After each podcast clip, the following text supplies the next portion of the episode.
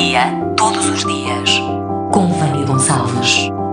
Dia 13 de julho, Dia Mundial do Rock. É neste dia que o rock se faz ouvir em especial por todo o mundo, graças ao festival Live Aid que se estreou no dia 13 de julho de 1985. O evento, dividido por concertos em Londres, Filadélfia, Sydney, Moscovo e Japão, foi transmitido para cerca de 1,5 bilhões de pessoas no mundo. O objetivo era arrecadar fundos para travar a fome na Etiópia. Desde então, a 13 de julho, celebra-se o poder da música rock em unir as pessoas e de lhes trazer alegria aos ouvidos e corações. Neste dia, realizam-se eventos por todo o mundo, como concertos, livres, em vários casos, exposições, mercados de rua sob a temática da música, festas musicais com programas especiais, entre outros. Um dia, todos os dias.